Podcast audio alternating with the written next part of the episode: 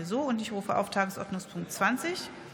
Hier geht es um die zweite und dritte Beratung des von der Bundesregierung eingebrachten Gesetzentwurfs zur Änderung des Bundesverfassungsgerichtsgesetzes, Einführung des elektronischen Rechtsverkehrs mit dem Bundesverfassungsgericht. 26 Minuten sind hier für die Aussprache vorgesehen. Und der erste Redner ist Dr. Thorsten Lieb für die FDP-Fraktion.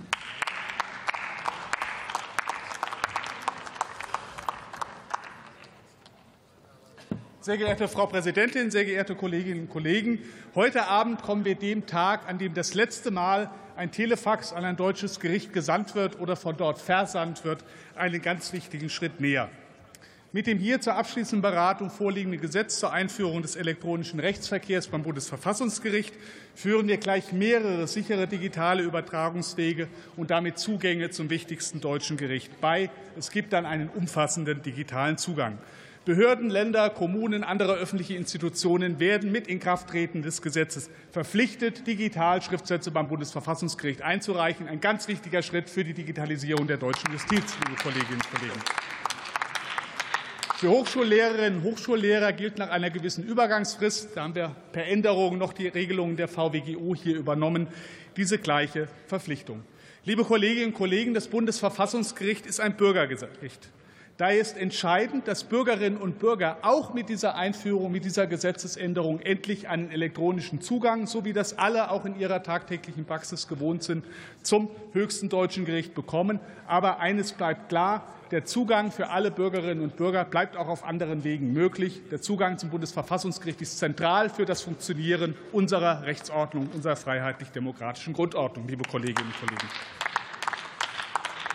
Das Gesetz enthält zudem einen weiteren wichtigen zentralen Punkt für die Digitalisierung des Bundesverfassungsgerichts. Es schafft die Grundlagen für die Einführung der elektronischen Akte auch in Karlsruhe, auch dort einschließlich der Möglichkeit, auch elektronisch Akteneinsicht zu nehmen. Und damit das auch kein Papiertiger bleibt, haben wir bereits im Haushaltsverfahren für den Haushalt 24 das Ganze ausfinanziert, die notwendigen Mittel zur Verfügung gestellt, sodass das Projekt unverzüglich beim Bundesverfassungsgericht auch starten kann. Wir freuen uns alle darauf, wenn das dann endlich entsprechend funktioniert.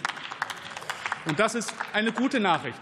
Die Zeiten, in denen umfangreichste Schriftsätze gerade in Organstreitverfahren per Telefax nach Karlsruhe übermittelt werden, haben endlich ein Ende. Der Minister hat ein eindrucksvolles Beispiel in der Einbringungsrede vorgebracht. Das ist endlich vorbei, liebe Kolleginnen und Kollegen.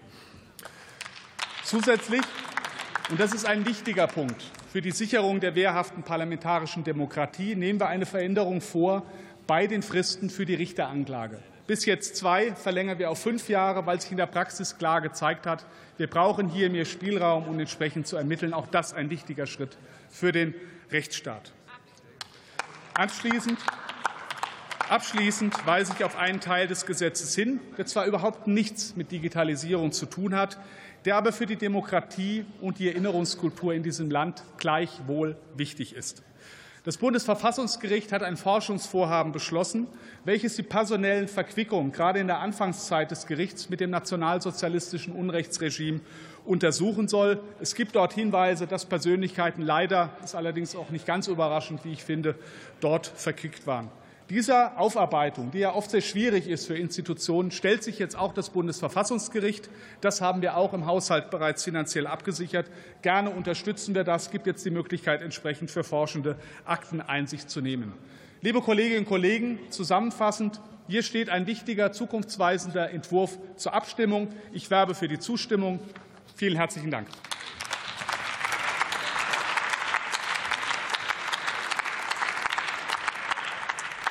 Das Wort hat Dr. Volker Ulrich für die CDU-CSU.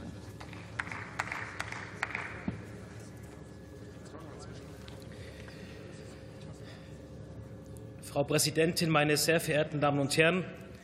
Das Bundesverfassungsgericht ist ein Verfassungsorgan, ein Gericht, welches von über 60 Prozent der Menschen in Deutschland entweder mit einem hohen oder sogar mit einem sehr hohen Vertrauensvorschuss bedient werden. Ich finde, darauf können wir stolz sein, und wir haben die Verpflichtung, dieses Gericht nicht nur zu schützen, sondern auch zukunftsfest zu machen.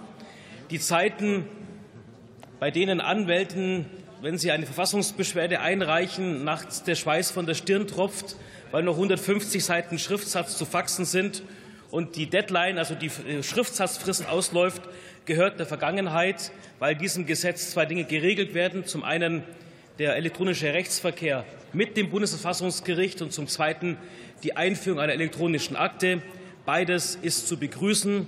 Gleiches gilt für die Frage der sogenannten Richteranklage. Die Verlängerung der Frist von zwei auf fünf Jahren ist sachgemäß, weil sich gezeigt hat, dass oftmals die Frist von zwei Jahren zu kurz ist. Alles in allem ein vernünftiges Gesetz, welches das Verfassungsgericht auf die Höhe der kommunikativen Zeit hebt. Deswegen wird die Unionsfraktion diesem Gesetz zustimmen.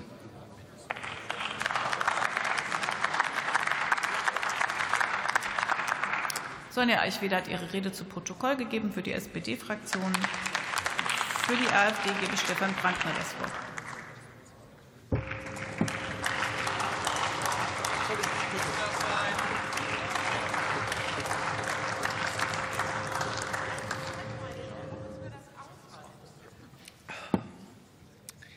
Ja, liebe Deutsche Demokratische Altfraktion, liebe Kollegen von der Alternative für Deutschland, liebe Kollegen aus dem Arbeitskreis Recht, vollzählig angetreten. Das nenne ich mal, das ist vorbildliches Leben des Parlamentarismus in Deutschland. Bei der CDU war nur noch einer da. Wir sind vollständig da. Meine Damen und Herren, wir reden mal wieder über Zwangsdigitalisierung und diese Zwangsdigitalisierung soll nun das Bundesverfassungsgericht treffen.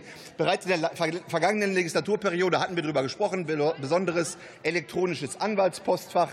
Auch da die Frage Zwangsanschluss ja oder nein. Unsere Auffassung ist, Digitalisierung kann man machen, aber ohne Zwang. Wir stehen also für Freiwilligkeit und nicht für Zwang. Wir stehen für fakultative Anwendbarkeit und nicht das Obligatorische. Und damit dürfte man auch gar keinen Zweifel haben. Wenn das alles so toll ist, wie Sie vorschlagen, dann wird sich das Ganze auch von selber durchsetzen. Da braucht man nicht von oben herunter zu oktroyieren. Deshalb unsere Auffassung, Freiheit vor Zwang. Und es hilft ja auch nicht weiter, weil das Bundesverfassungsgericht nach wie vor auch Papierakten führen muss, das Bundesverfassungsgericht nach wie vor Verfassungsbeschwerden bearbeiten muss, auch von dem normalen Bürger draußen, der digital nicht unterwegs ist. Also Sie schießen da deutlich übers Ziel hinaus in der einen Hinsicht. In der anderen Hinsicht gehen Sie die wahren Probleme des Bundesverfassungsgerichts nicht an. Ich stand vor wenigen Minuten hier am Rednerpult und habe ihm im Rahmen der Korruptionsdebatte Lobbyregistergesetz klargemacht, Sie haben sich den Staat zur Beute gemacht. Das ist schon schlimm genug. Aber Sie haben sich auch das Bundesverfassungsgericht zur Beute gemacht. Und da sollten Sie mal rangehen. Finger weg von der Gewaltenteilung, Finger weg vom Bundesverfassungsgericht. Das ist unsere Auffassung. Erklären Sie den Menschen doch draußen mal, warum nicht ein einziger Bundesverfassungsrichter Verfassungsrichter wird, ohne dass er von einer politischen Partei, von einer Altpartei vorgeschlagen wird. Es gibt nie Kandidaturen gegeneinander. Wir haben nie eine Auswahl, die hier getroffen werden kann. Sie haben die 16 Richter unter sich aufgeteilt. Ein paar gehen an die CDU, ein paar gehen an die SPD. Ab und zu mal fallen Brosamen für CSU, FDP und Grüne ab. Das können Sie den Menschen draußen nicht vermitteln. Das können Sie auch bei Auslandsreisen nicht vermitteln. Die fragen doch auch die Leute, wie macht ihr euer Bundesverfassungsgericht? Und dann sagen wir, ja, die Parteien schlagen das vor. Es gibt nie Gegenkandidaturen. Sie haben das Bundesverfassungsgericht eigentlich zu einer Ruine gemacht. Es war einmal ein Bollwerk des Rechts in Deutschland mit, einer, mit einem hohen Ansehen, hochgradig seriös. Und Sie haben es dem Ruf ausgesetzt, nicht zuletzt die CDU mit Herrn Habert als Präsidenten des Bundesverfassungsgerichts, der jahrelang an Merkels Seite kämpfte. Sie haben es sozusagen in den Verdacht geschickt, eine, ein, Parteiunternehmen fast geworden zu sein. Ich muss Sie sagen, Finger weg vom Bundesverfassungsgericht. Versuchen Sie auch da das zu machen, was die AfD macht, nämlich das Grundgesetz leben. Jeden Tag das Grundgesetz leben, nicht nur darüber labern wie Sie. Leben Sie auch die Gewaltenteilung. Nehmen Sie die Finger weg vom Bundesverfassungsgericht und versuchen Sie wieder das Bundesverfassungsgericht zu dem zu machen, was es einmal war, nämlich die Herzkammer unseres Rechtsstaats, die Herzkammer unserer Demokratie. Vielen Dank.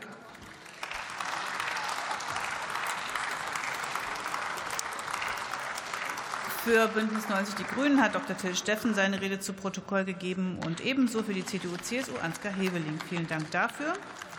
Wir kommen zur Abstimmung über den von der Bundesregierung eingebrachten Gesetzentwurf zur Änderung des Bundesverfassungsgerichtsgesetzes, die Einführung elektronischen, des elektronischen Rechtsverkehrs mit dem Bundesverfassungsgericht. Der Rechtsausschuss empfiehlt in seiner Beschlussempfehlung auf Drucksache 10408 den Gesetzentwurf der Bundesregierung auf Drucksache 9043 in der Ausschussfassung anzunehmen. Wer dem Gesetzentwurf in der Ausschussfassung zustimmen will, die bitte ich um Ihr Handzeichen. Das sind die Koalitionsfraktionen, die CDU, CSU. Wer ist dagegen? Das ist die AfD-Fraktion. Enthält sich jemand? Das ist nicht der Fall. Damit ist der Gesetzentwurf in zweiter Beratung angenommen. Und jetzt dürfen Sie für die dritte Beratung und Schlussabstimmung aufstehen, wenn Sie zustimmen wollen.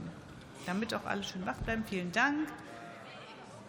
Und setzen Sie sich gerne wieder. Wer will dagegen stimmen und steht jetzt auf? Ja? Herzlichen Dank. Möchte sich jemand enthalten? Das ist nicht der Fall. Dann ist der Gesetzentwurf in dritter Beratung angenommen. Herzlichen Dank. Ich rufe auf Tagesordnungspunkt